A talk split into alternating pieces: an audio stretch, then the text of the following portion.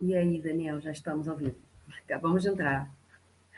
Oi, gente, bom dia a todos, tudo bom? Peço desculpas porque a gente teve alguns problemas técnicos aqui por esse atraso que a gente teve agora. Mas a gente está muito feliz de estar participando da 16ª Primavera dos Museus, de estar podendo fazer essa conversa pelo Museu das Remoções. Eu sou a Diana Bogado, cofundadora e co-gestora do Museu das Remoções. E a gente vai conversar hoje com o Daniel Pereira, é, da comunidade São Rafael, e possivelmente o Isaac, da comunidade Banhados, talvez entre, vai tentar entrar também.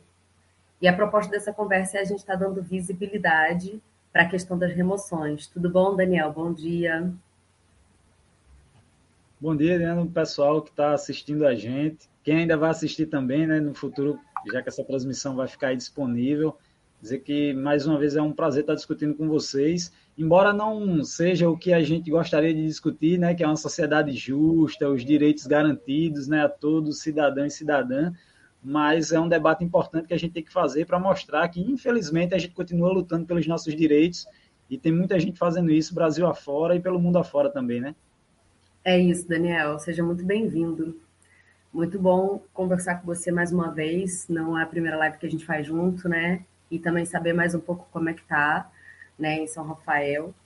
Eu vou apresentar um pouquinho o Museu das Remoções para quem não conhece o Museu das Remoções ou para quem conhece pouco. Vou fazer uma pequena introdução né, para explicar esse contexto. E depois eu vou te passar a palavra para a gente saber mais como é que está a sua luta, tá bom? É, gente, o Museu das Remoções é um museu social, é um museu construído na comunidade de Vila Autódromo. Né? Então, a Vila Autódromo é uma comunidade que existe desde a década de 60 e que ela se constituiu primeiro de pescadores que estavam à beira da Lagoa de Itapeba e que com a expansão da Barra da Tijuca, no Rio de Janeiro, é, a comunidade foi mudando de perfil, que antes era uma comunidade pesqueira e foi se tornando uma comunidade mais diversa, né? Uma comunidade é, urbana, né, periférica, onde trabalhadores que vinham trabalhar na construção civil e depois trabalhadores dos serviços começaram a morar na Vila Autódromo, né?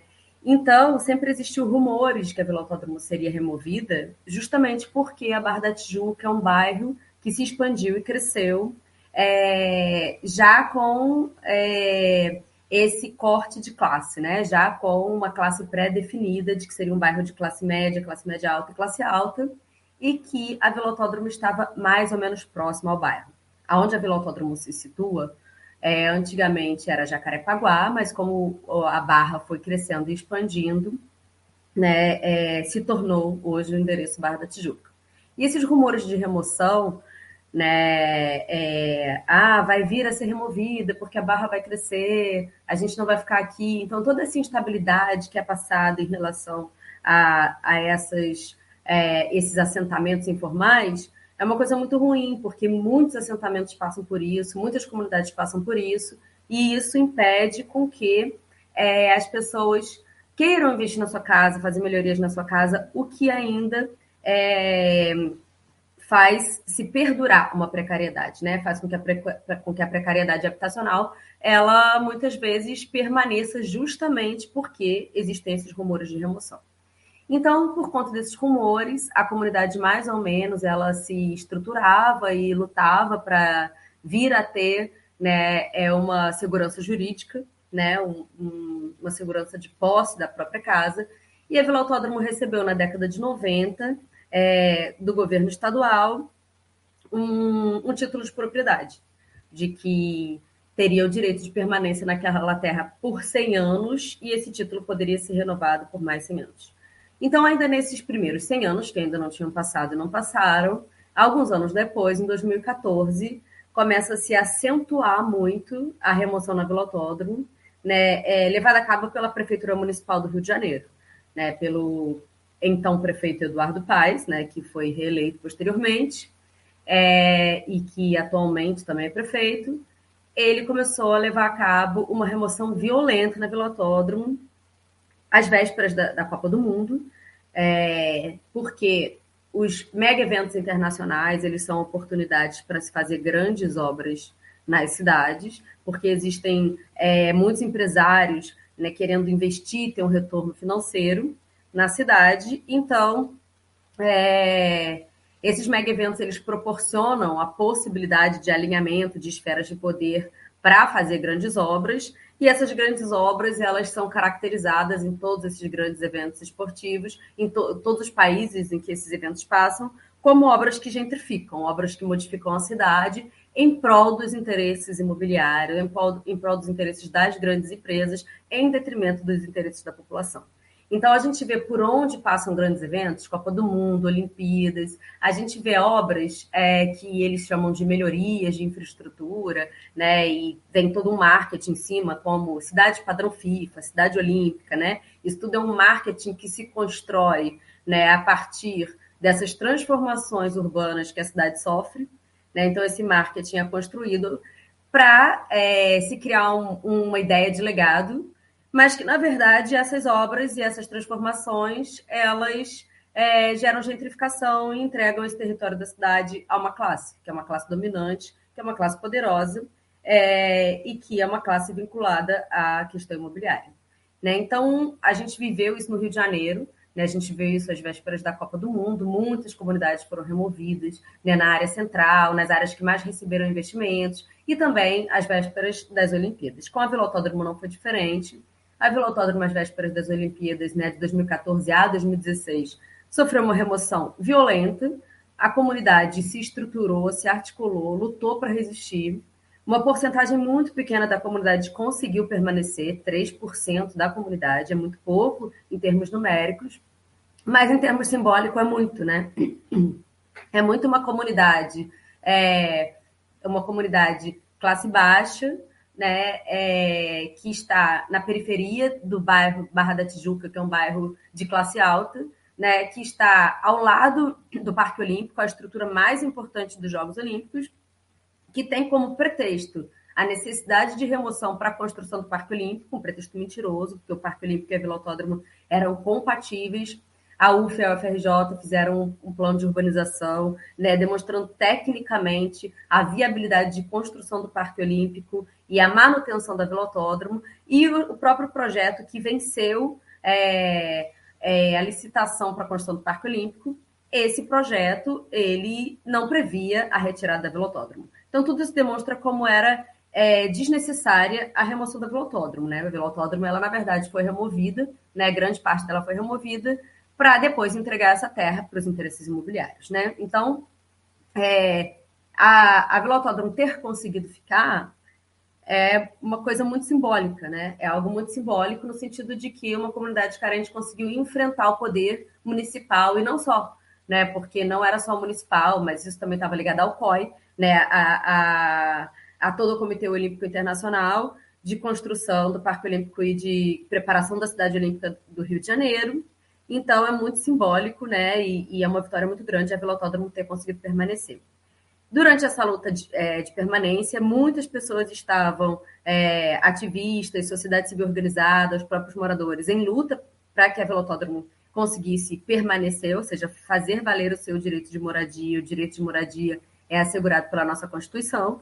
Né? Então, fazer valer esse direito, tínhamos muitas pessoas organizadas, eu, na ocasião, dava aula na Universidade de Arquitetura e Urbanismo, em Anguera, e coordenei um projeto de extensão que a gente é, construía espaços, né, construía é, e fazia reforma é, para é, que para a Vila Autódromo conseguir permanecer. Então, enquanto a prefeitura destruía os espaços da Vila Autódromo, a gente, dentro desse projeto, construía espaços. Né? Então, nós reconstruímos um parquinho que estava bastante degradado, depois, esse parquinho foi removido, nós reconstruímos um espaço que era o espaço de festa, o espaço ocupa. Depois também esse espaço foi quebrado. E quando a gente estava com a Vila Autódromo bastante quebrada por conta das remoções e demolições das casas, a gente construiu o Museu das Remoções, onde fizemos esculturas com os escombros das casas removidas, né, simbolizando aquela casa, né, para que é, a gente reconectasse a memória da comunidade à localidade. Ou seja, as casas quebradas no chão passaram a ter um símbolo de uma escultura que fazia alusão à casa, ou seja, aquele escombro voltou de uma certa forma a ter uma conexão com o local, com a localidade, com a memória.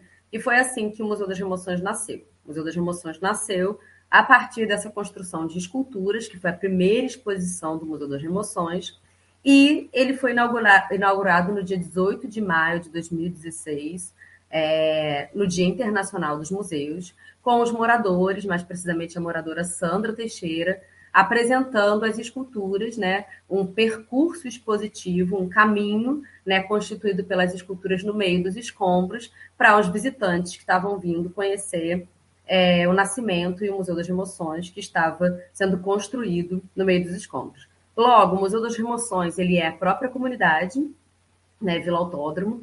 A comunidade se estrutura e se organiza é, em função é, desse museu hoje, né? Ela atualmente ela é o próprio museu, é a própria comunidade.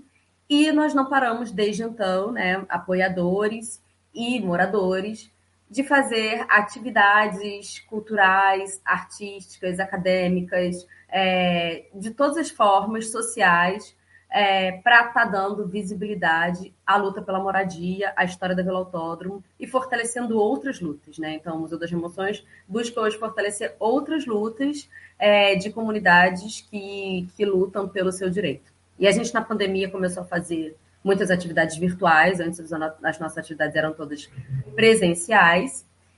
E é, nós nos conectamos com comunidades que estão sofrendo violento processo de remoção, é, durante, a, durante a pandemia, a gente viu muitas comunidades no Brasil sofrendo remoção, e é por isso que a gente está aqui agora nesse evento, para conversar né, com o Daniel, da comunidade São Rafael, que vai nos contar um pouquinho o que está acontecendo em São Rafael. Oi, Daniel, conta um pouco para gente. Então, Diana, aqui na São Rafael não é tão diferente do que aconteceu aí, por exemplo, né? A diferença, na verdade, é que enquanto aí foram os mega eventos, né, seja as Olimpíadas, a Copa do Mundo, o Pan-Americano, né, aqui foi um financiamento também internacional, só que para fazer uma grande obra que são os parques lineares. A diferença é que aqui querem remover comunidades para construir parques. Parques na cidade que foi durante anos no Brasil considerada a segunda cidade mais verde do mundo, né, que é João Pessoa, a capital aqui da Paraíba. E aí essa gestão, que na verdade é uma gestão que começou lá atrás, né, uma outra gestão começou esse processo, e a atual gestão está dando seguimento, que é a proposta de remoção de mil famílias, né, de oito comunidades, aí foi uma comunidade né, especificamente, aqui são oito comunidades em João Pessoa, são as comunidades que ficam no Rio Jaguaribe, o Rio Jaguaribe é o rio que corta a cidade de João Pessoa de ponta a ponta, né? Ele nasce na cidade de João Pessoa e corta a cidade de ponta a ponta.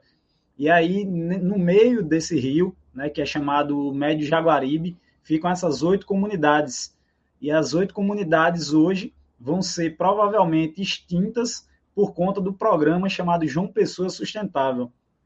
É um programa que é uma iniciativa do Banco Interamericano de Desenvolvimento, BID, feito não só aqui no Brasil, mas em vários países da América Latina e provavelmente vai se expandir para a África também.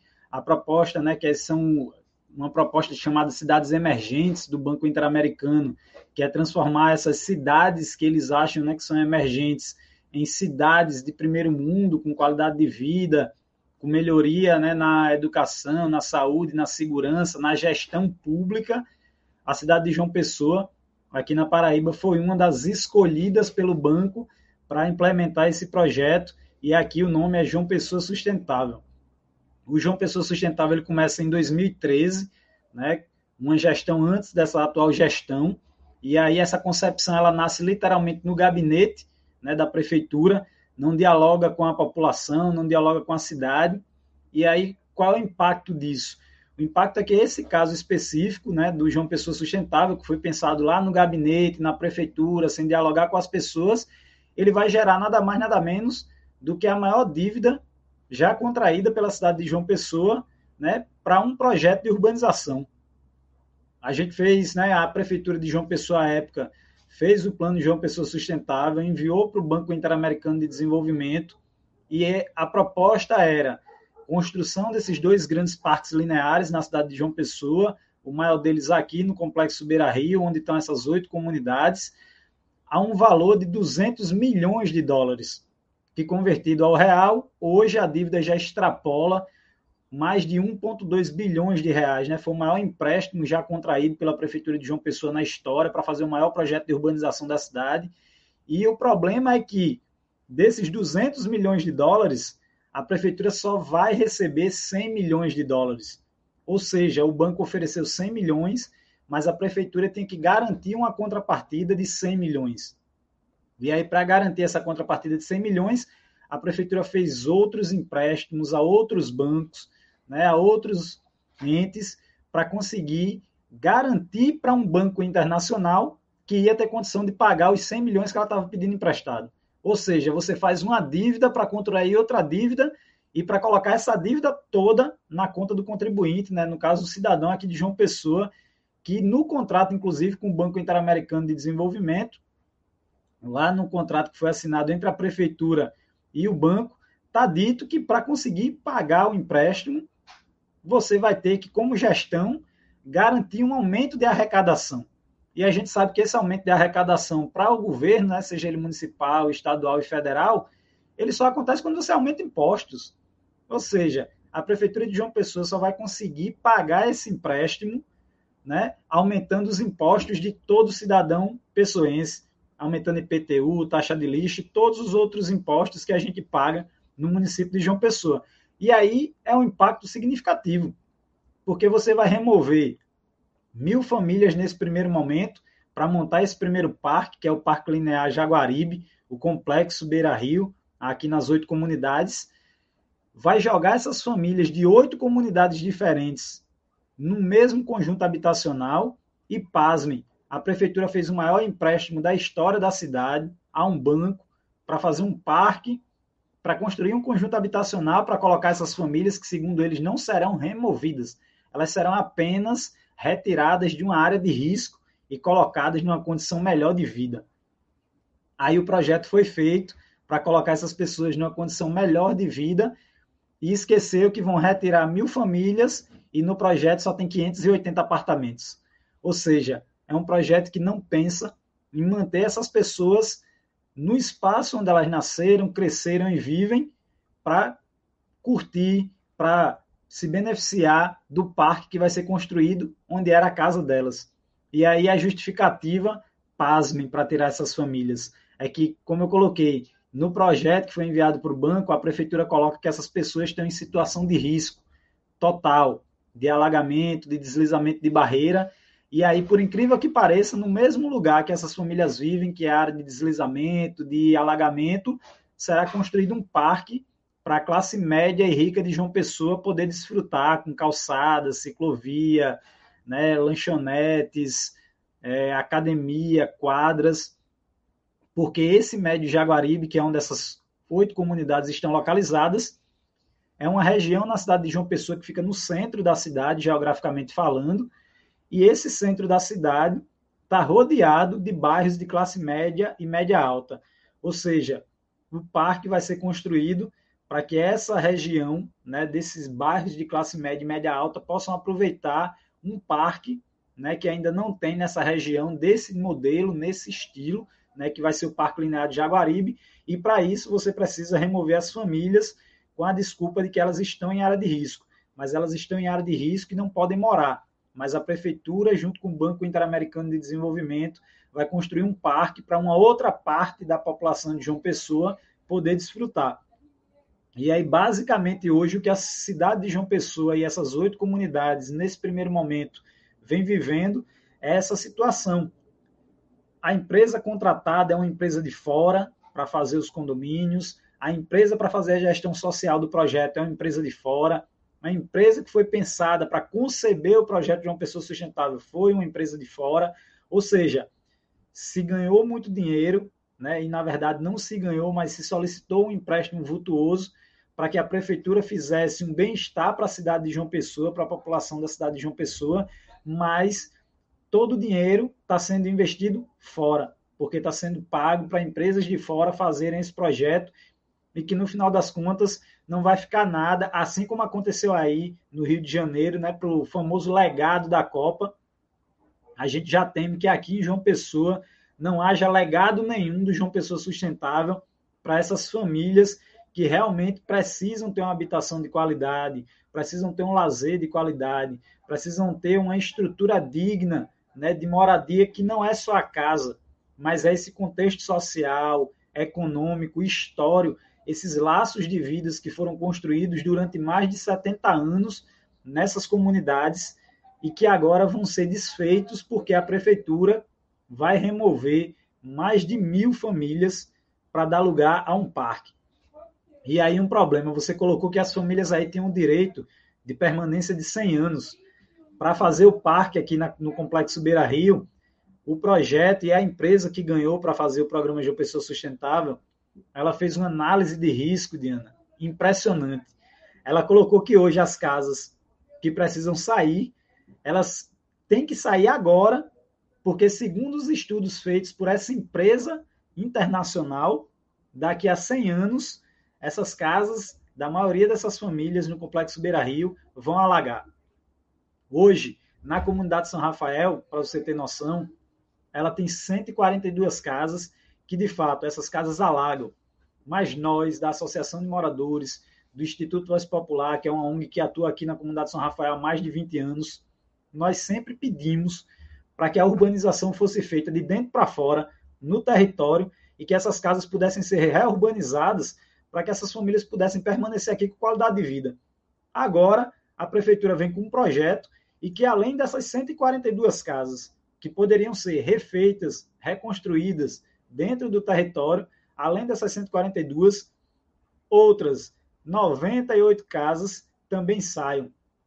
E aí, essas 98 casas que não estão, nunca estiveram em área de risco de inundação, de deslizamento de barreira, elas precisam ser removidas junto com as outras 142, porque a prefeitura fez um estudo e nesse estudo ela constata que daqui a 100 anos, de acordo com o software que foi utilizado por essa empresa, que é um software norte-americano, RecRais, ou ECRAS, como alguns chamam, esse software colocou uma análise hidrológica dizendo que daqui a 100 anos essas casas vão, vão alagar e por isso precisam ser removidas agora.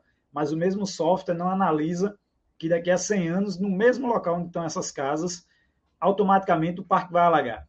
E se o parque não vai alagar, é porque a empresa que ganhou essa licitação, ela tem uma infraestrutura ou ela tem um projeto de engenharia que vai fazer com que o parque não alague.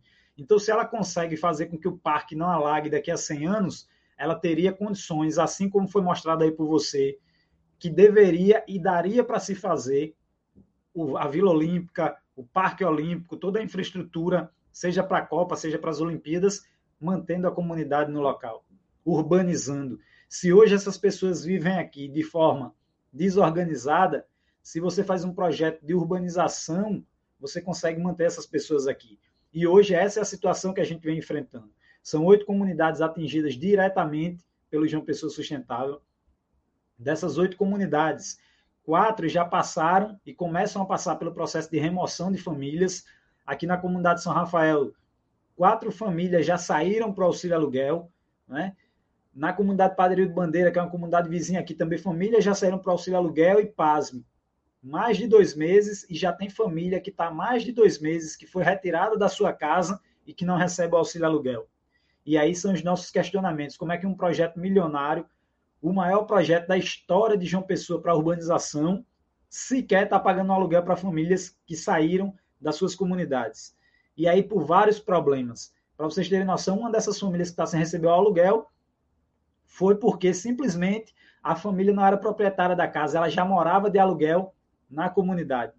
E aí ela saiu porque a, a empresa que ganhou para fazer esse controle dentro das comunidades disse que a casa da pessoa está em risco, ela tinha que sair porque será uma das casas atingidas né, para serem removidas. Então a família saiu. Mas como ela não era proprietária da casa, ela não pode receber o auxílio aluguel porque o dono da casa não permitiu que derrubasse sua casa porque não considera que está em área de risco. E se for derrubada, tem que receber a indenização correta pelo valor do seu imóvel. Ou seja, a família que vivia lá agora está tendo que pagar um aluguel ainda mais caro porque foi morar em outra parte da cidade está morando num bairro totalmente distante da cidade, ou seja, está tendo que gastar agora com transporte público, com outras coisas, aumentando sua despesa, porque o projeto João Pessoa Sustentável não previu uma situação como essa. E a família tem que pagar o pato porque uma empresa de fora que fez esse projeto não enxergou que uma situação como essa poderia acontecer. E isso estamos dando um exemplo, mas tem vários casos de arbitrariedade no projeto. Alguns casos, para vocês terem noção, em uma das outras comunidades que vai ser atingidas, foi detectado e foi enviado um mapa para as famílias dessa comunidade, que é a comunidade Santa Clara, onde uma tubulação de água, feito na época pela Odebrecht, passava por baixo dessas casas. E aí, a empresa que ganhou a licitação para fazer o, o João Pessoa Sustentável e o grande parque linear e a remoção dessas famílias, apresentou um mapa onde a galeria passava por baixo das casas. E por isso as casas tinham que sair. Pasme, as famílias que moram nesse trecho viram a construção dessa tubulação, viram por onde a tubulação passava e não construíram casa em cima. E eles diziam: na nossa casa não tem tubulação passando por baixo, nós nascemos e crescemos aqui nessa comunidade. Nós vimos quando a empresa construiu a tubulação de água, ela não passa por baixo das nossas casas e as casas dessas famílias foram inseridas na área de risco porque a tubulação passava por baixo. Eles cavaram um buraco lá na rua, mostraram por onde a tubulação passa e mesmo assim a prefeitura de João Pessoa, a empresa que ganhou para fazer o parque linear e a remoção das comunidades, não retirou essas casas da área de risco. Ou seja, as casas vão continuar saindo, porque mesmo a população mostrando que é mentira da empresa que ganhou, da prefeitura, o argumento e o estudo que foi feito, elas permanecem na área de risco, porque o foco não é garantir habitação de qualidade para essas famílias das oito comunidades.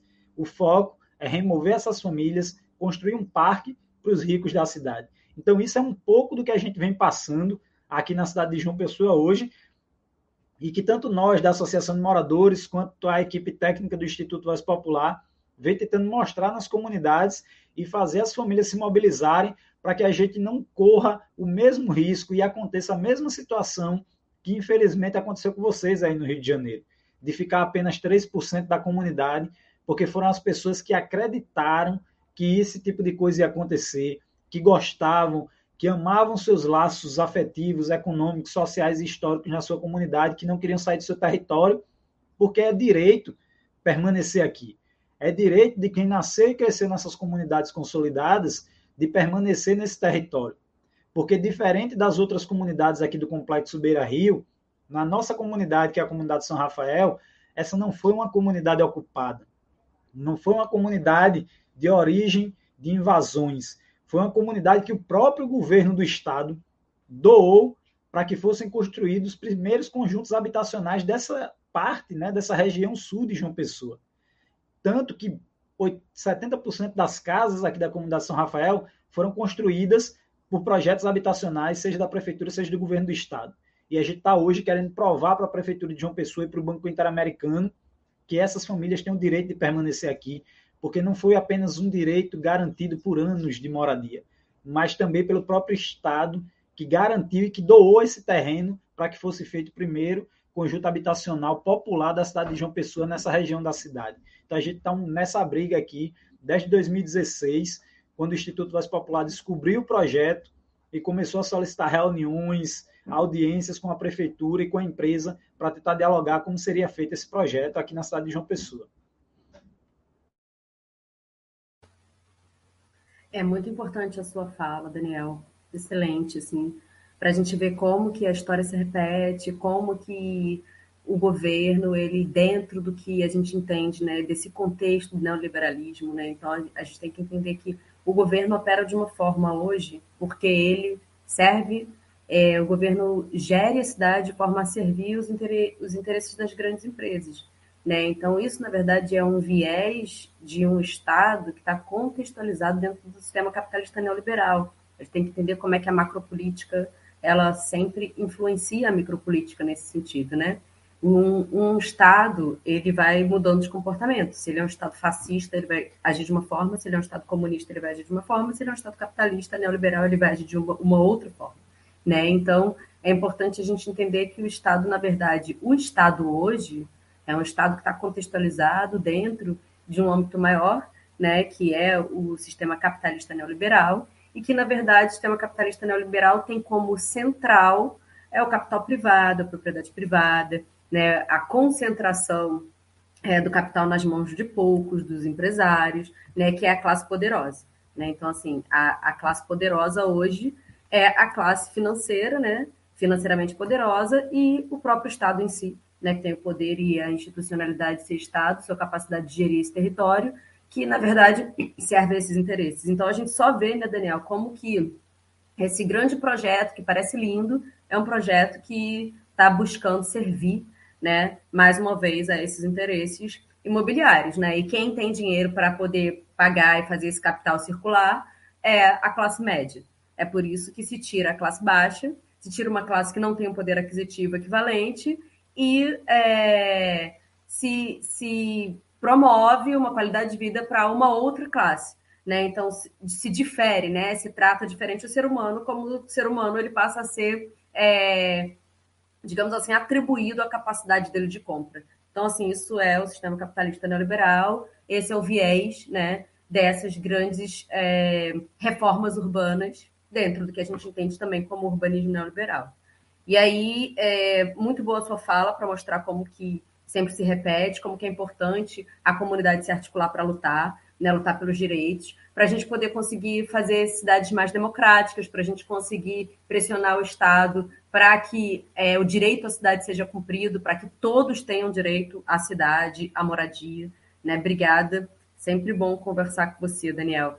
Agora a gente vai conversar também com, com o Isaac e com o Renato, né? que eles são da comunidade Banhado, Banhada é uma comunidade centenária em São José dos Campos, que está sofrendo uma remoção violenta. Então, assim, eu estou muito feliz com a presença é, do Renato e do Isaac aqui na live. É, eu não sei se eles estão aqui ainda, se eles saíram. Né? É importante a gente saber. É, eu me sinto honrada de estar dialogando com vocês, né? tanto com o Daniel quanto com o Renato, com o Isaac. É muito importante a gente é, conseguir né, apoiar e dar alguma visibilidade é, ao que vem acontecendo né, nas comunidades. É, então, vou passar para o Renato do Banhado falar um pouquinho. É, pode falar, Renato. Opa, estou aqui, estou aqui. É, bom dia a todos, a todos e todes. É, sou Renato do Banhado, vou sentar aqui para não ficar andando. Daí não fica tremido a, a fala. Estou aqui em casa, né, no quintal de casa, pode ver que é um lugar bem verde, ó. Bastante pé de fruta, bem próximo do centro também, ó. Vocês lá em cima, não sei se vocês conseguem ver os prédios. Bom, aqui é uma área bem valorizada, né? Então, assim, é, há muitos anos eles tentam nos tirar daqui e usou vários argumentos, usou trem-bala, usou via banhado, Parque Nacional do Banhado, enfim e havia banhado na época, né? O companheiro estava falando do BID, é, aqui também teve investimento do BID, pelo menos a tentativa, né? E aí eles tentaram financiar essa via banhada, essa via banhada era para tirar praticamente todo mundo daqui. E é uma concha aqui o banhado. Para quem não conhece, é uma concha, assim, uma área de várzea de uma concha. E na parte de baixo da concha tem um dos bairros mais ricos de São José. E na parte de cima, um dos mais pobres, podemos dizer assim. E eles querem tirar a gente daqui de qualquer jeito, não tem justificativa deles tirar, eles não tem nenhuma medida judicial.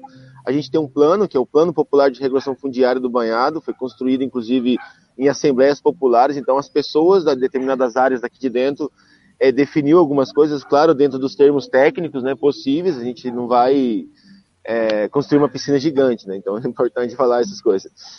E, e isso, isso é, um, é um plano que é completo. Ele, ele questão da preservação, questão do, do financiamento, o preço, tudo isso ele contempla. Inclusive numa audiência de conciliação, a própria justiça reconheceu isso aí.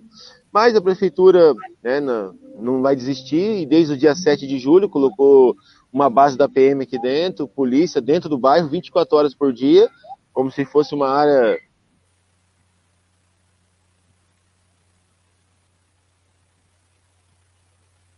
Para mim, é, travou. Problemas. Então tem uma barra. Uma... Uma travada aqui. Se você me ouvindo, me responda. Tá me ouvindo? Estou ouvindo, mas repete um pouquinho a última coisa que você falou, porque Deus já travou um tempinho já. Ah, sim, então. Desde o dia 7 de julho, é, tem uma base da GCM aqui. E tem, uma, tem base da Polícia Militar também. GCM, para quem não sabe, é a Guarda Civil Metropolitana. Então eles tratam a gente como se fosse um lugar ultra perigoso e ao mesmo tempo essas, essas investidas deles aqui acabou que oprimiu moradores. Recentemente também derrubaram duas casas, três casas, aliás, com cadastro e, e sem mandado judicial. A gente, inclusive, fez um protesto no dia, no dia 23, terça-feira, paramos a cidade, o bairro inteiro subiu para a cidade para poder aí a reparação dessas casas, que seja indenizado, que as pessoas voltem a ter o direito de morar no mesmo lugar. Porque eles chegaram e derrubaram as casas sem nenhuma cerimônia. A pessoa não estava em casa, tinha coisas dentro da casa, eles derrubaram, inclusive uma casa tem uma mãe com sete filhos, inclusive a mídia cobriu, foi um inferno. E, ele, e eles têm um projeto para esse local aqui, inclusive já tem um projeto também chamado Boulevard Banhado, que é um, algo contemplativo, então seria, por exemplo, um residencial de alto luxo. Provavelmente os terrenos e as casas aqui custariam um absurdo de caro. Então tem muito, vale muito dinheiro esse terreno que a gente mora, né? essa área que a gente mora. E eles têm muito interesse, muito interesse, muita especulação imobiliária, é, muito interesse financeiro, mas que a gente aqui acaba que atrapalha né, essa ideia deles é que aquilo que a gente já discutiu. Acho que algumas pessoas que estão aqui ou que estão nos assistindo, com certeza já devem ter feito alguma coisa no sentido de o direito à cidade, né? O direito à cidade é para quem tem grana, para quem não tem, conforme vai vindo o, o então progresso, entre aspas, acaba que as pessoas são retiradas à força, é, por intermédio de, de, de, justiça ou não, por, por qualquer coisa, né? Eles tentam avaliar o jeito que pode tirar. Isso aconteceu na Vila Autódromo, a Vila Autódromo conseguiu ainda ficar, um, algumas famílias, e entre outras comunidades, né, que o companheiro me antecedeu também, falou, eu, eu li um pouco a respeito, inclusive, da comunidade aí, de vocês, em, o que o companheiro me antecedeu falou. E a gente sabe que os métodos são muito parecidos, né? Os locais mudam, mas os métodos são parecidíssimos. É força policial, é argumentos, é não sei o que, é financiamento, ou a própria prefeitura cria a situação depois, diz que não. Então, assim, é, é, o processo é muito parecido. E a gente do banhado não é diferente. E no dia desse protesto, dia 23, terça-feira, eu fui ameaçado por um cara que tentou nos atropelar na contramão no dia do ato. Ele disse que eu tinha que dar grana a ele, senão meu prejuízo ia ser muito maior. Inclusive fiz um boletim e tudo mais. É, compartilhei alguma, alguns prints que eu tenho. Se vocês quiserem também, eu posso compartilhar com vocês depois. Mando para o WhatsApp da companheira que mandou o link da reunião para mim. E assim, é, continua uma pressão muito grande, mas juridicamente, ao contrário de outros lugares, a gente está muito favorável. A gente, inclusive, pode ter a sentença é, da regularização, por exemplo, é, a qualquer momento, por exemplo. A gente pode ter, mas a justiça até então não se move, não, não dá sentença, não faz nada, e a prefeitura continua atuando aqui dentro, continua querendo oprimir, então derrubou as casas, botou a polícia, é, toda hora a polícia andando para lá e para cá, tratando a gente como fosse bandido, e eu não sei quanto tempo de fala que eu tenho, vocês me avisam, tá, gente? Que eu não entrei depois, então, por favor. Então é, é esse pé que tá. Aqui é uma comunidade centenária, né? Pra quem não sabe, uma comunidade que comemorou 100 anos em 2019. É uma comunidade que tem muita gente que é oriundo, né, que é descendente de escravizado, de quilombo, e infelizmente a região do Vale do Paraíba foi uma das últimas regiões a abolir, né, de fato, a escravidão. Então, muita gente fugida veio para cá. Então, é, é, não é incomum você chegar aqui e encontrar pessoas originárias, assim, por exemplo. Então, assim, a comunidade tem várias questões históricas que deveriam já por si só ser respeitados, né? Mas que não são respeitados, porque eles, a grana, o, a ganância, o poder, as paradas que que vira dinheiro é mais importante, né? Infelizmente. E aí a cultura, a tradição, o direito à moradia no momento de pandemia, que a gente está aí crítico, que as pessoas estão morando na rua, ninguém consegue pagar aluguel direito, e quem né, não tem uma casa própria, muito difícil vai conseguir uma pelos preços que estão. E aí, no, no contrassenso, a gente que está lutando por moradia, que tem grande chance de, inclusive, conseguir a regularização fundiária, a prefeitura e a especulação imobiliária ela quer retirar 460 famílias e deixar aí, entendeu? A qualquer jeito, de do mais barato que for, para poder economizar o máximo de grana possível para poder fazer reverter o ganho aqui no banhado. Então é essa sim que essa é a tônica que está colocada aqui. E a gente, né, a gente também é uma das poucas comunidades que sobreviveu das anos 90, porque outras comunidades foram retiradas, infelizmente. Morro do Regaço, é, um pessoal do Sapê que está correndo risco agora aqui da Zona Leste de São José, o Pinheirinho, né, que foi um absurdo que aconteceu, onde eu, eu tava, inclusive eu estava lá, e, né, gente estuprada, casa queimada, helicóptero jogando bomba, saiu, inclusive, teve repercussão internacional, e aí o dono do terreno é o Najinarras lá, que está lá, o terreno até hoje para ser especulado, e que o Najinarras sequer deixou de ser dono do terreno. Então, assim, sabe, a gente fala assim, que lembra, é uma, é uma desgraça, porque, pô, é uma, é uma luta que é, é válida, é justa, teria os argumentos corretos, mas que o capitalismo, eu, eu sou contra o capitalismo, deixar muito claro isso, o capitalismo ele não permite, o capitalismo ele tem uma, uma, uma, uma forma de organizar as coisas onde vai chegar um momento que a gente vai estar tá escravizado de novo, só que institucionalmente. porque você pega as reformas, essas coisas, é institucional. Esses caras que trabalham em iFood estão tá sendo escravizados de forma institucional. É isso que está acontecendo. E a questão da moradia entra no mesmo, no mesmo, no mesmo critério. É, você vai morar onde eu permitir que você morar. Você não vai morar aqui. Aqui é muito valioso. O pobre não pode morar aqui. Essa é a ideia que eles passam. Exatamente. E aí. Desculpa, eu estou me estendendo aqui. Não, imagina, Renato. É isso mesmo. Não, exatamente. Sua fala foi muito importante, Renato. É, é, você não se estendeu, não. É, eu estou preocupada com o tempo, né? Que a gente entrou um pouquinho atrasada. Mas, assim, muito importante saber o que está acontecendo hoje com o banhado né, demonstrar como que em diversas partes né, do país a história vai se repetindo. Né? Então, assim, a gente tem é, o que está acontecendo aí, uma violência do Estado mesmo, é, entregar o território para a especulação imobiliária, para uma, uma, classe mais abastada, né? e retirar a força, né, a comunidade. Então, assim, realmente, seu, seu depoimento foi muito importante a gente saber né, o que, que de fato está acontecendo e é muito bom saber que vocês estão organizados, que vocês estão na luta, né, que vocês estão na resistência, conscientes da importância de permanecer na localidade de vocês. E, e é só essa resistência, só essa luta que, que, na verdade, a gente vai conseguindo conquistar esse direito à cidade, né, que vai, hoje em dia, sendo retirado né, da população. Só, só é 30 segundos, só uma coisa claro, que eu esqueci de falar. Uhum. Aqui, ó, a minha casa aqui, ó, metade é de madeira e pano, alguma coisa, outra metade é de tijolo, porque infelizmente a gente não pode ser material de construção que está proibido, eles tomam o material e levam embora. E é, a gente também não pode é, acessar a internet, não pode pedir internet, pode pedir nenhum tipo de serviço, esses serviços privados de telefonia, qualquer coisa, a gente não pode. Estamos privados disso. Só para vocês saberem. É muito importante é, esse seu comentário agora, porque é exatamente aquilo, né? É, conforme você disse mesmo, é, a cidade muda, o governo é outro, né? É outra cidade, mas as estratégias são as mesmas, né? Então, é, dentre as coisas que os estados e as prefeituras fazem quando querem remover uma comunidade é isso. É, ou seja através do medo, ou seja através de uma proibição prática, ou seja através do medo de falar, ó, oh, vocês vão ser removidos, conforme aconteceu com a Autódromo. Então, a pessoa não investe na própria casa, a pessoa não coloca o dinheiro dela ali porque ela vai ser removida. Ou seja, dessa forma, como está acontecendo no banhado, né? Está proibido de descer material de construção, né? Uma forma mais operativa, é, porque quanto mais precário você assegura a comunidade, mais o Estado tem para justificar, né? Olha como é que eles eram precários, olha como é que isso aqui era horrível, ah, isso aqui era de risco, ah. Então, assim, se você consegue fazer a comunidade ter uma estrutura maior melhor, é, o argumento deles para remover vai se tornando também mais escasso, né? Então, eles tentam convencer através né, desse discurso né, e, e, mantendo essa precariedade também da população. É, mas a tua fala é muito importante, Renato. Muito obrigada. Eu, Obrigada eu. Por mim, por mim, ficaria falando, ouvindo vocês né, muito mais, assim, muito mais tempo, porque é muito importante a gente saber todos esses detalhes e, e fazer visibilizar nessas arbitrariedades dessas prefeituras, mas a gente tem um tempo reduzido e eu queria chamar o Isaac agora, da comunidade Tororó, né, que, que é Salvador, Bahia, né, para falar um pouquinho como é que está a situação do Tororó, o que está acontecendo no Tororó. Você está aí, Isaac? Está nos ouvindo? Está conectado? Vamos lá. Será que você está aí? Não sei se você está ouvindo. Deixa eu mandar um zap aqui para o Isaac para ver se ele está disponível para falar com a gente. Ah, ele falou que acha que a internet caiu. Deixa eu ver aqui.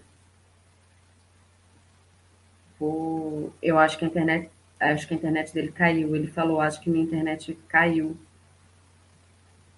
Bom, é, Renato, se você quer comentar mais alguma coisa, enquanto a gente vê se o Isaac consegue conectar. Tudo bem, não tem problema. É, bom, enquanto o menino entra, só para mostrar a proximidade de novo, não sei se você conseguir ver, o prédio está ali, vocês estão vendo o prédio ali atrás de mim aqui, ó. A cidade é muito próximo, o centro da cidade é ali, ó. Então, assim, imagina o valor que tem essa terra aqui hoje. É um valor uhum. imensurável, assim, muito imensurável. E é muitos anos que tenta tirar, gente. Desde os anos 2000 que... Um Aí ele entrou, ele entrou. Entrou. Oi, Isaac. Muito bem, muito bem. Obrigada, Renato. Tranquilo. Pode falar, Isaac. Eu já tô na sala. Alguém me escuta? Tô te escutando. Conta um pouquinho da, da do Tororó pra gente.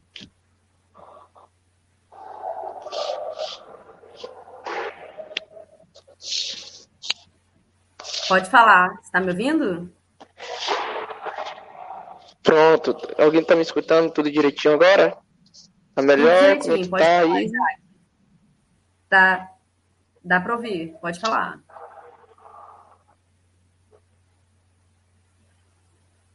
Acho que ele não estava me ouvindo e me vendo, né? É... Vou dizer aqui para ele que ele pode falar. Vou dizer aqui no zap.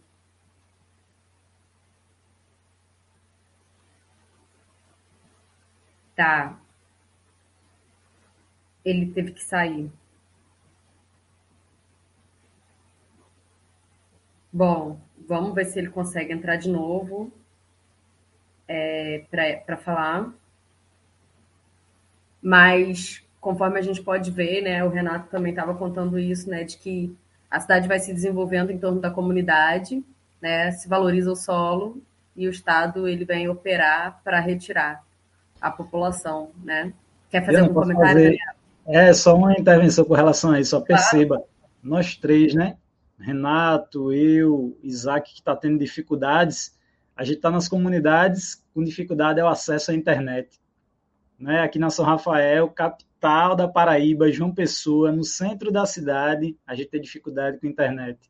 Ele lá com dificuldade com internet, ou seja, até isso que parece uma coisa besta, por exemplo, que é o acesso à internet nas periferias é difícil né, para as populações, mas eles vão construir um parque, no caso aqui de uma pessoa, o Parque Linear, com toda a infraestrutura, inclusive de acesso ao Wi-Fi grátis para a população de classe média que vai desfrutar do parque. Bom dia, bom dia a todos. Ele entrou. Exatamente, Daniel, exatamente. Bom dia, Isaac. Isso que o Daniel falou é muito importante, sim. Que esse acesso à internet, né, essa dificuldade de acesso à internet nas comunidades também, né, é, faz parte dessa exclusão. Pronto, é, acho que a conexão Seja bem-vindo, pode falar, a gente está te ouvindo. Pronto, ok. Bom dia a todos, eu me chamo Isaac. Né, eu estava aí ouvindo um pouco das falas do, dos representantes de algumas comunidades. Bom, antes de mais nada, eu queria parabenizar a organizadora do evento, é, a Diana, né, que nos convocou para estar apresentando aqui nosso nossa extremidade que está acontecendo no Tororó. Mas antes de mais nada, eu queria também pegar uma pauta aí da fala de Renato, quando ele começou, não do Daniel, quando ele começou que existe mais de, cinco, mais de mil famílias a ser retirada para fazer um parque. E isso aí a gente fica pensando, né, aonde, né, aonde eu também participei de uma audiência há poucos meses lá do Tororó, aonde um representante chegou na audiência e disse assim: feio é a comunidade de vocês, né? feio são a comunidade de vocês, onde que fica perto da estação da Lapa. Aí chegou na minha memória, na hora, eu falei assim, rapaz, ele está, está querendo desmascarar a nossa comunidade, dizendo que é feio. Feio, gente, é ver gente debaixo de ponte, morando, dormindo, ser onde ter, onde ter de morar, entendeu? Feia isso. E antes de mais nada, eu queria estar me apresentando agora como, como a, é, fazendo parte da comunidade lá do Tororó. O presidente não pôde estar por causa de alguns problemas que teve, ele teve que resolver. O vice também. O vice é meu pai, Evandro, ele também não pôde estar. E estou aqui representando agora o, o movimento do Tororó. Faço parte da Associação de Moradores como secretário. E o Tororó, se algumas das pessoas já ouviram falar, é um azeite, fica ali perto da estação da Lapa, Salvador, Bahia. E aonde que a prefeitura do Salvador ele quer tentar tirar em cerca de 300 famílias que moram ao, ao redor da estação da Lapa.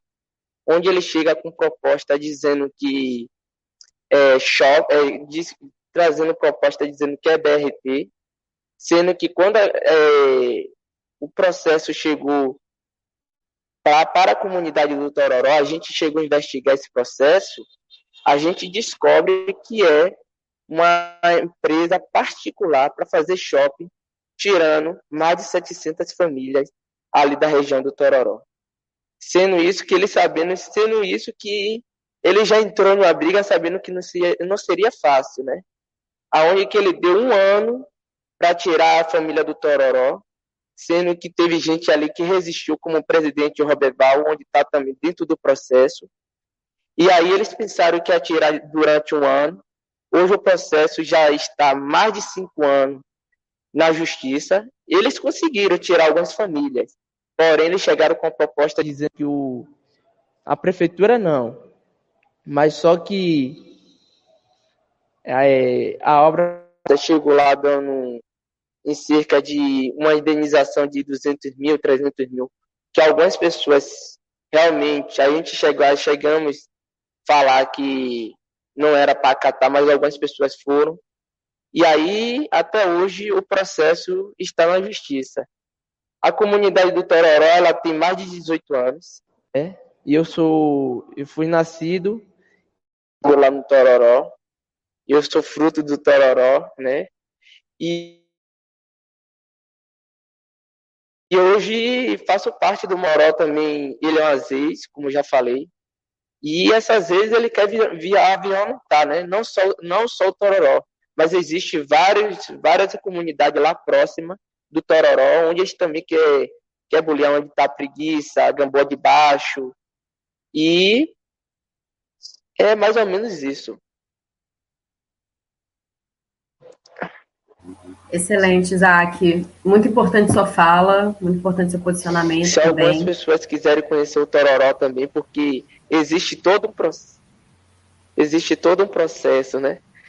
É onde também a gente estava com causa ganha também, que as casas permanec permanecessem onde está, aonde que juiz foi trocado, aonde promotor foi trocado, aonde várias coisas aconteceram, mas o Tororó ele não chegou a se entregar. Ele está tá com resistência ainda de alguns patrimônios lá.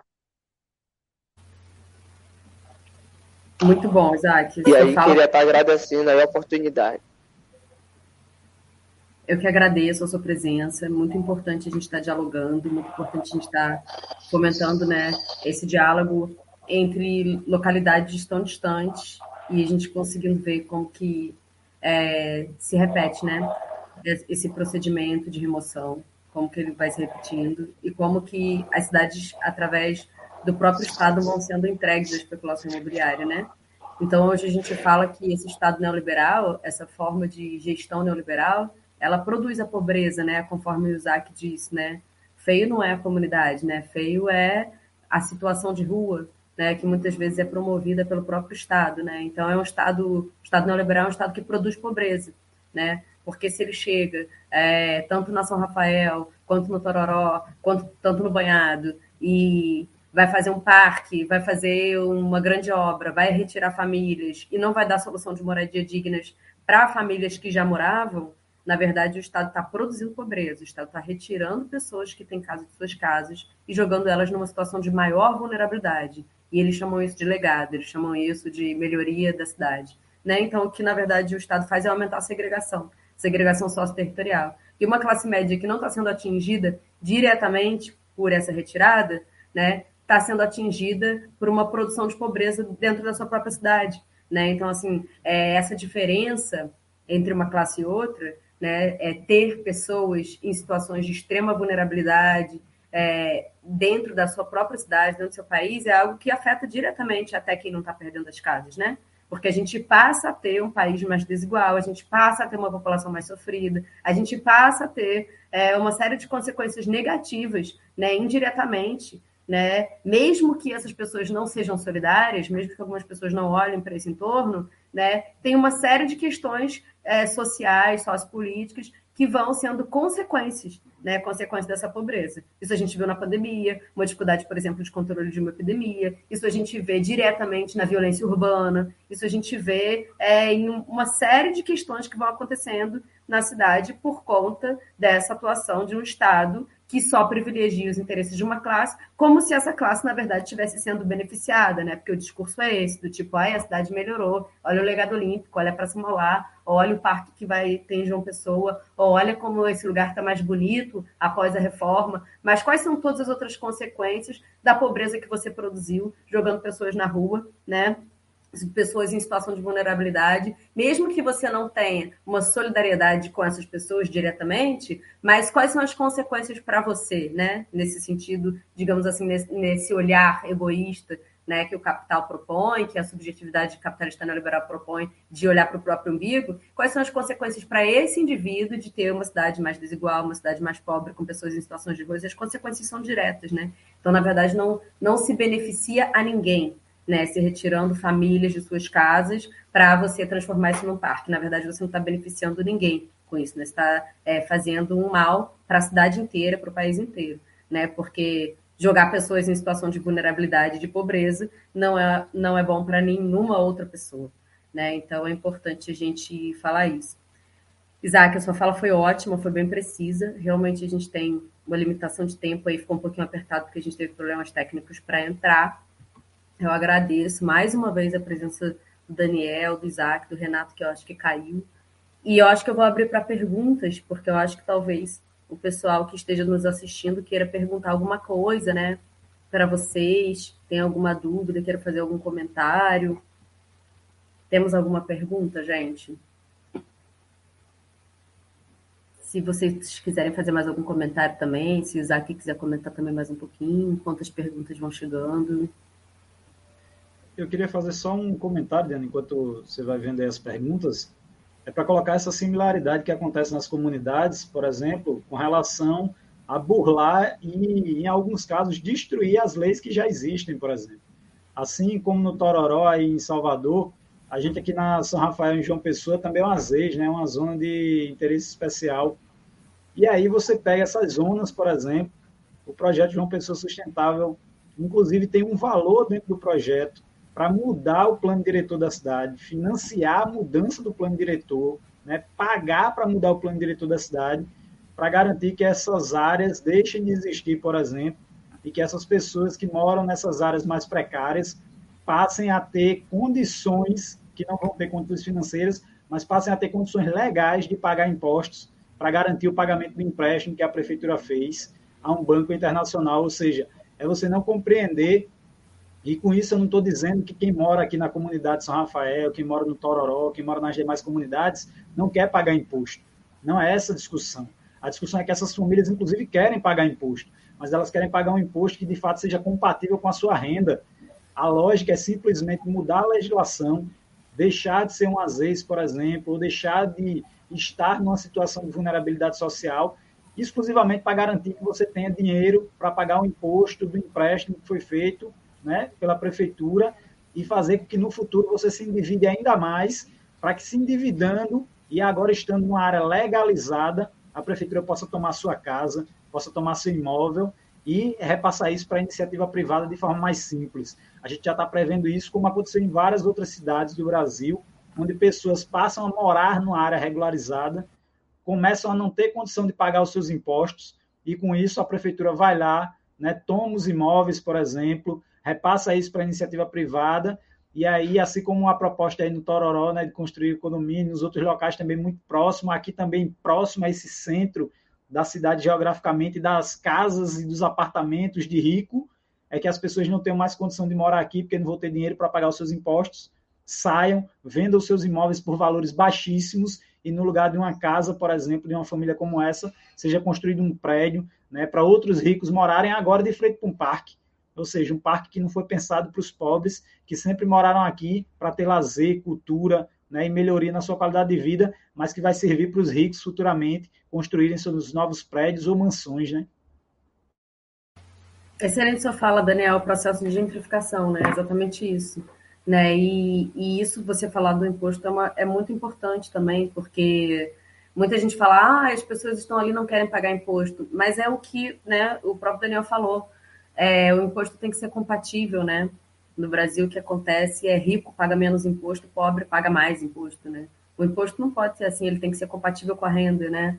As pessoas que não querem pagar impostos circunstancialmente é porque elas não têm condições de pagar nem alimentação, nem, nem nenhuma outra é, conta direito né, que elas têm. Então, elas vão querer pagar imposto? Não, elas vão querer comprar comida, né? Então, isso daí é, é óbvio.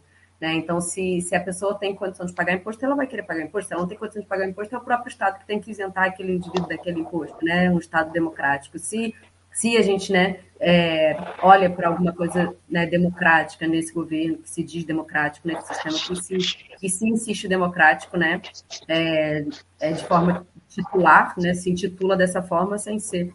É óbvio que se, se o sistema fosse democrático, os impostos seriam proporcionais aos ganhos e salários, é óbvio. Né? E aí o Isaac, o Isaac escreveu aqui no chat, mas esse chat é privado, né? É só nosso. Ele falou que quer agradecer a todos por estar compartilhando nesse espaço muito importante as falas. Parabéns. Parabéns, né, a você também, Isaac, pela fala, pela presença. Eu agradeço. No início eu, eu apresentei errado, eu fiquei meio na dúvida porque eu falei com tanta gente do Tororó, do Banhado, era tanta gente falando se pode vir na live, não pode vir na live, isso daí também é, é importante a gente frisar, né?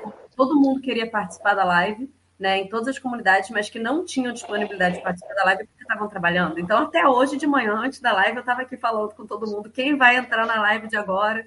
Então, estava uma correria nas comunidades. Então, eu fiquei meio na dúvida no início, apresentei errado. Eu achei que o do Tororó, só do Tororó, acho que eu falei com umas quatro pessoas, né, ao longo desse tempo que a gente é, tentou fazer a live para poder ver quem tinha disponibilidade. Estava todo mundo trabalhando. O Isaac, inclusive, está faltando aula, né? Então, eu sou professora também. Conto para sua professora por que, que você falou essa aula aí. que é por uma causa nobre. Não, fique tranquila.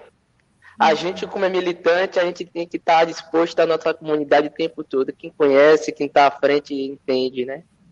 E só queria ressaltar aí uma pequena fala do Renato também, do Daniel, que chegou aqui à minha memória, porque quando a gente chegou com, quando eles chegaram com o processo lá na nossa comunidade, eles disse que a gente, ele chegou com um documento dizendo assim que a gente estava com é, embulo e perturbação e dizendo que era para todos que estavam morando na comunidade pagar o honorário dos advogados para tirar todo mundo dali. É brincadeira. Aí chegou com, com, com a proposta de dar depois um auxílio aluguel. Gente, a gente, a gente não tem mas é uma brincadeira. A gente. Aí o pessoal querendo uma, um auxílio aluguel para ele querer pagar três meses. E depois esse pessoal ia morar onde depois? A gente fica pensando aonde que ele chega com um tipo de estratégia para que o pessoal venha cair, né? Mas é isso, eu queria agradecer a todos mais uma vez e dizer que o Tororó resiste. Se alguém quiser algum dia querer marcar aí, Diana tem meu contato também. E fica aberto aí esse espaço aí, tá bom? Um abraço, um beijo para todos. Um abraço, Isaac. Muito obrigada pela sua participação. A gente realmente está caminhando para o fim. A gente vai encerrar 11h30, são 11h27. Então a gente está aí né, no finzinho mesmo. Agradecer ao Daniel mais uma vez. Eu com certeza quero conhecer né, as comunidades, é, mas nem sempre a gente tem essa disponibilidade né, de, de viajar para outra cidade, mas com certeza eu quero conhecer o Tororó, né, que eu não conheço, né, eu quero conhecer o Banhado, quero conhecer São Rafael, e quando eu tiver a oportunidade eu vou entrar em contato com vocês, sim, para poder fazer essa visita. Daniel, um prazer sempre conversar com você, Isaac, foi um prazer, e conversar com o Renato também foi, tá? Eu agradeço a vocês a participação, deixo um abraço grande aí, força na luta, estamos em contato, qualquer coisa chama no zap, e a gente vai tentando apoiar da forma que pode, tá bom? Agradeço e dizer que sempre que precisarem, né, a nossa comunidade está aqui, está na resistência, é uma das comunidades mais antigas da cidade de João Pessoa. A gente está buscando parceiros, né? A Universidade Federal da Paraíba, os professores do Departamento de Geografia estão nos ajudando aqui. O movimento de luta nos bairros, vilas e favelas, o MLB, vem nos ajudando muito, né? Então, a luta é essa, de permanecer na nossa comunidade, ter os nossos direitos respeitados, e a gente está fazendo isso aqui no Instituto Oeste Popular, e está num espaço como esse aqui, debatendo com vocês no Museu das Emoções, é dar visibilidade para uma ação que acontece em João Pessoa, mas para o restante do Brasil, para que a gente vá se ajudando, né, o Brasil inteiro, nessa luta por dignidade, a moradia e permanência nos seus territórios de origem. Né? Então, agradecer mais uma vez, dizer que nós aqui do Instituto Voz Popular da comunidade São Rafael, estamos sempre dispostos a participar desses momentos para apresentar um pouco dessas ações e dessa luta que a gente vem enfrentando aqui na cidade de João Pessoa. Perfeita fala, perfeito, Daniel. É, eu sempre gosto de dizer o quanto eu admiro né, os moradores da Vila Autódromo, né, os moradores é, da Vila Autódromo que fazem parte também do Museu das Emoções, porque eu faço parte do Museu das Emoções, mas eu faço parte do Museu das Emoções desde um lugar de militante pelo direito à cidade, pelo direito à moradia, mas eu não tive a minha casa é, sob possibilidade de retirada, então é de um lugar diferente que eu faço parte disso. E eu admiro muito, né, toda essa luta e toda essa articulação, né, desses indivíduos como você, Daniel, como Isaac, como Renato, como a Dona Penha, a Natália, a Sandra e todos os moradores da Vila Autódromo, o Luiz, que está aqui nos assistindo, que fez vários comentários, como é importante essa luta, como é importante dar continuidade na luta e também dizer que essa luta pela moradia é uma luta política, né? Então, assim, é, esses moradores da Vila Autódromo, que fazem parte do Museu das Remoções, que estão na luta hoje, eles neste momento não têm a casa ameaçada de remoção. Né? Eles conquistaram é, uma permanência e que e, e, estão na Vila Autódromo hoje, ainda não possuem uma segurança jurídica de fato, né? mas eles não estão sob uma ameaça de remoção que já tiveram quando, quando o Museu das Emoções nasceu, mas eles continuam nessa luta, fortalecendo essa luta pela, pelo fim da política de remoções. Né? Então, é, eu acho muito importante essa articulação, que é uma articulação política, acho que a vida ganha uma outra dimensão quando a gente entra nessa luta, e eu admiro muito as pessoas, né, como vocês, militantes, ativistas e moradores de comunidades que se engajam nessa luta. Então, parabéns a vocês, estamos juntos, e vamos tentar é, vamos tentar denunciar mesmo, né, esses prefeitos, né, que são criminosos, né? Eles são criminosos, eles são desumanos e criminosos e eles precisam ser denunciados porque é, a política de remoção, tal como ela é feita em todas as cidades do país, ela é violenta, arbitrária, criminosa, viola os direitos humanos, viola o direito à moradia, o direito à vida. Então, eles são violadores violentos e merecem ser denunciados. Então, a gente está aqui para isso, para fazer uma denúncia a essas gestões. Né? Então, um abraço, Daniel, tamo junto. Um abraço a todos. Vamos finalizar por aqui, tá bom? Tchau, tchau, gente. Deixa eu ver como é que eu fecho aqui. Eu também não sei. eu acho que se eu sair, você sair, a gente encerra, né? Bora lá, então. Tchau, tchau, gente. Tamo junto. Obrigada a presença de todos.